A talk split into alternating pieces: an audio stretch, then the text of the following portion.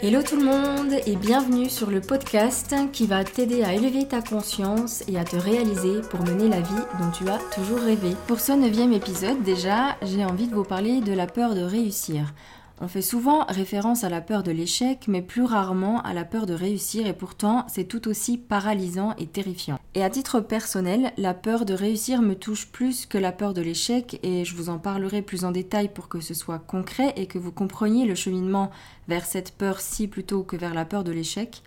On va parler aussi du upper limit problem en anglais qui est étroitement lié à la réussite, ce qui peut se passer pour la plupart des gens une fois qu'ils ont réussi et ce qui peut les bloquer à réussir tout court également. Voilà, j'espère que le programme vous intéresse et que ça va vous parler. On va entrer directement dans le vif du sujet. Alors que la peur de l'échec va plutôt être liée à une expérience passée, à quelque chose de déjà vécu bien souvent et que l'on a peur de réitérer, la peur de réussir, elle, dissimule davantage une peur du changement, la peur d'évoluer, de prendre une autre direction et de quitter la vie que l'on a eue jusqu'ici, car on sait que l'on a des chances de réussir et que ça changera la donne. Même si c'est pour le mieux, ça changera le statu quo, la tranquillité dans laquelle on se complaisait jusqu'à présent. L'échec peut bouleverser une vie, mais la réussite peut le faire tout autant. C'est donc intimement lié à la peur de sortir de sa zone de confort, même si celle-ci est devenue peut être désagréable au fil du temps. Réussir, c'est accepter de ne pas maîtriser tous les paramètres en cours de route, risquer les déviations en chemin, perdre ses repères, risquer la panne, etc.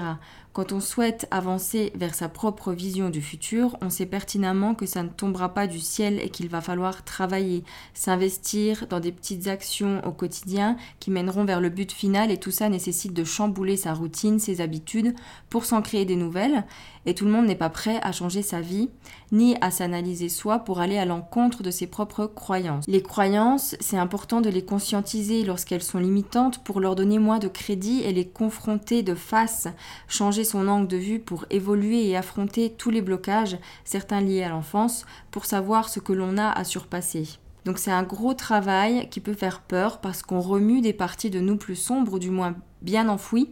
Et on n'est pas toujours très enclin à vouloir le faire, on se dit que ce n'est pas nécessaire, qu'on connaît nos peurs, nos limites, on sait déjà, donc pas besoin d'aller creuser et de plonger en soi, et puis de toute façon on n'est pas trop mal dans sa vie actuelle, donc pourquoi aller remuer le passé, pourquoi aller chercher euh, des problèmes là où il n'y en a pas?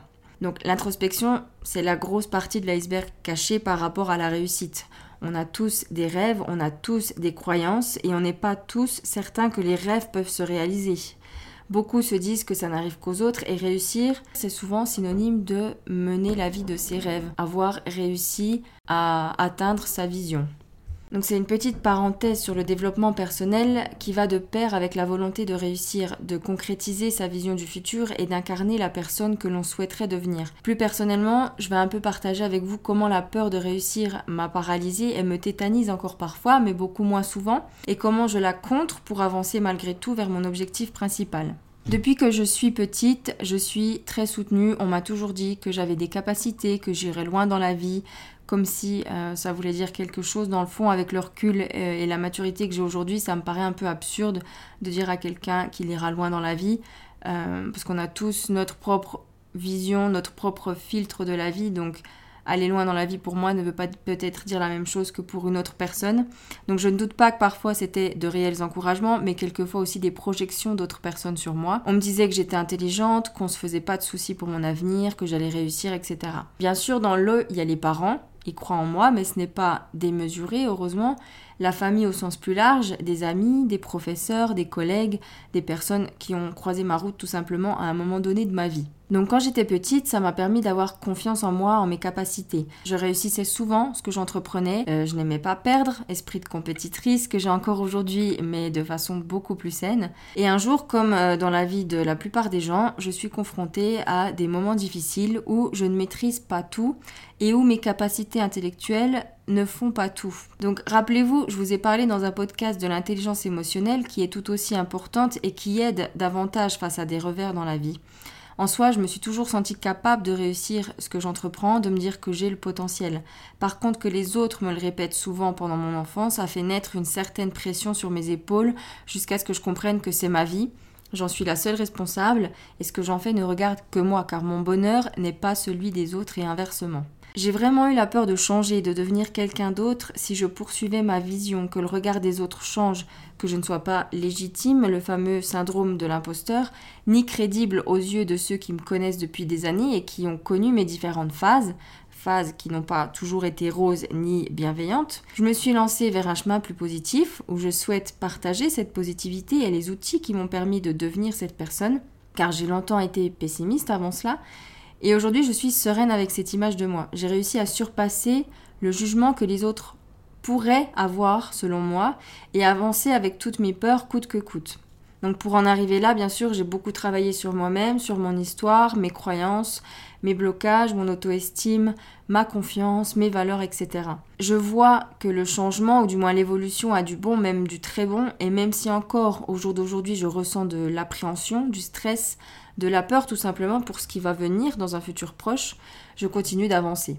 Je sais que si je poursuis ma vision et que je travaille à fond pour y arriver, ma vie va prendre un autre tournant et ça fait peur, c'est normal, mais j'y vais quand même. Donc en gros, pour moi, la peur de réussir, c'est vraiment ça, savoir qu'on a du potentiel, qu'on a les capacités pour y arriver, se visualiser déjà en quelque sorte en train de réussir le projet que l'on a en tête, être conscient que ça va changer positivement notre vie, mais se retenir parce qu'on fait de l'auto-sabotage.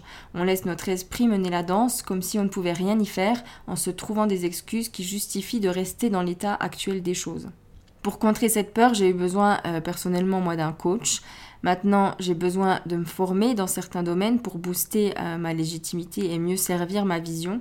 Et j'avance. Je suis le moteur qui fait avancer le véhicule en route vers son rêve. Pour essayer de résumer un peu ce qui provoque la peur de réussir, on a donc le manque de confiance en soi dans le sens de l'imposture, se dire qu'on ne mérite pas le succès. On peut avoir confiance en ses capacités, par contre on a peur des critiques, de se faire accuser, de ne pas être à la hauteur. Donc on va s'auto-saboter.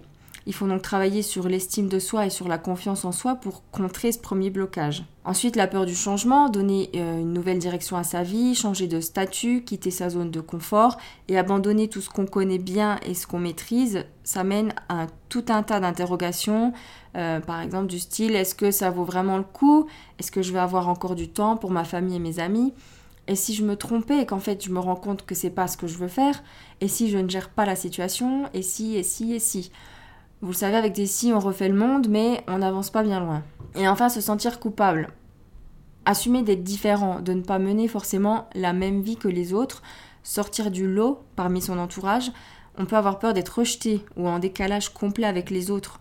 On peut se sentir donc coupable de réussir et de vivre la vie de ses rêves. Sauf que l'on n'est pas responsable de la vie des autres ni de leur bonheur et que nous avons chacun une vision propre à nous du monde. L'essentiel, c'est que toi, tu le comprennes pour pouvoir lâcher prise et ne pas avoir constamment à justifier tes choix par rapport à ceux qui ne comprennent pas et qui peuvent t'attaquer. Maintenant, parlons un peu du upper limit problème. Upper limit, pour euh, vous traduire en français, c'est un seuil de tolérance, une limite qu'on atteint. On parle alors du problème de la limite supérieure. C'est un terme qui a été euh, lancé par l'auteur Gay Hendricks dans son livre Le Grand Saut ou Le Grand Bond. Vous vous dirigez en fait vers votre vie de rêve, vous sentez que vous êtes à deux doigts de basculer vers cette vie et de changer, mais au bord du précipice, au lieu de sauter pour aller vers le succès et le bonheur qui vous attend de l'autre côté, vous faites de l'auto-sabotage. Ou alors vous avez réussi, mais vous avez constamment un problème qui vous empêche d'atteindre votre plein potentiel. C'est comme si vous aviez un plafond de verre au-dessus de votre tête dont la hauteur, la limite est fixée inconsciemment ou consciemment par vous-même, et au-delà, il n'y a qu'abondance. C'est du bonheur qui vous attend, même si on n'est jamais à l'abri, bien sûr, des aléas de la vie, puisque ce n'est pas euh, linéaire, hein, la vie. On n'a pas que du bon, mais c'est l'abondance qui vous attend, c'est le bonheur pour une durée illimitée. Donc on a tendance à se persuader dans notre vie qu'on mérite un certain degré de bonheur et de positivité et qu'aller au-delà n'est pas normal, qu'une période prolongée de bien-être et de bonheur n'est pas normale. Donc on va commencer à s'inquiéter et à s'enfermer dans des pensées négatives qui nous ramènent à un état émotionnel beaucoup plus désagréable, moins positif, mais dans lequel on se sent bizarrement bien, plus confortable parce que c'est normal, c'est ce à quoi on est habitué. Donc il n'y a que nous-mêmes qui avons le pouvoir de repousser cette limite pour bénéficier d'une qualité de vie positive prolongée sans entacher notre bonheur avec des pensées négatives ou des anticipations non fondées. Plusieurs croyances sont liées à ce problème de la limite supérieure. Par exemple, Croire que vous n'êtes pas une bonne personne parce que vous n'avez pas toujours eu un comportement exemplaire, Donc que vous ne méritez pas que du bon, du positif entre dans votre vie, tout simplement parce que vous estimez que vous ne le méritez pas. J'ai longtemps été persuadée de ça, parce que clairement, euh, dans mon passé, j'ai déjà menti, trahi, j'ai fait des choses dont je ne suis pas fière, et du coup, à chaque fois que quelque chose de négatif m'arrivait, je mettais ça sur le dos du karma, genre tu l'as mérité, c'est bien fait pour toi, on n'a que ce qu'on mérite, on récolte ce que l'on sème, etc. Tu mérites pas d'être heureuse trop longtemps. Maintenant, j'ai trouvé un équilibre. Je suis humaine comme tout le monde, je connais mes valeurs et je sais que si je ne me sens pas bien face à un événement, c'est que j'ai agi à l'encontre d'une ou plusieurs de mes valeurs, donc je suis désalignée avec moi-même. Ça ne veut pas dire que je suis pour autant une mauvaise personne et que je ne mérite pas le bonheur. À moi de vivre dans la congruence, en accord avec ce que je dis, ce que je pense et ce que je fais le plus possible. Depuis que je vis de cette façon, je suis pleinement heureuse et j'accepte ce bien-être et ce bonheur dans ma vie. J'ai appris de mes erreurs passées.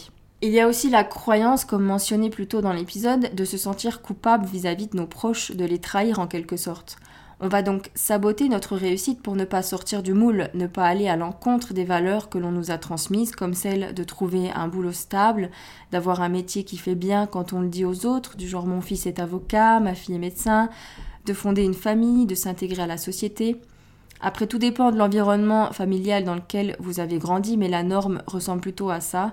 Faire des études, trouver un travail et y rester jusqu'à la fin de sa vie, avoir une maison, des enfants, etc. Et il y a aussi la croyance qu'il ne faut pas trop briller, ne pas trop diffuser sa lumière pour ne pas faire de l'ombre aux autres. On peut donc choisir de se limiter dans son ascension vers le succès pour ne pas faire souffrir les autres. Si on connaît nos barrières, nos limites, si on les identifie, on peut ensuite travailler dessus pour les dépasser. Le problème de la limite supérieure, si c'est un problème, a forcément une solution. Et la solution, c'est d'identifier ses croyances. Ce n'est pas le plus facile. On peut se faire aider notamment avec du coaching parce que seul, bien souvent, on reste en surface. On ne va pas chercher la croyance racine à partir de laquelle gravitent toutes les autres et prioriser le positif dans sa vie de tous les jours, ne pas être en quête du bonheur constante, mais décider de penser plus positivement, changer de perspective, cultiver la pensée positive, faire des choses qui nous rendent positifs chaque jour pour changer d'état d'esprit et diminuer nos peurs. Voilà pour ce qui est euh, de la peur de réussir. J'espère que c'est un sujet qui vous a plu. Je vais m'arrêter là pour ne pas euh, faire un épisode trop long. N'hésitez pas à me rejoindre sur Instagram si vous voulez en parler plus en détail. Je vous réponds toujours très volontiers à vos messages. Si vous voulez soutenir ce podcast, vous pouvez le noter sur iTunes ou tout simplement le partager à un proche que ça pourrait aider. Je vous souhaite en tout cas une excellente semaine et je vous dis à très bientôt.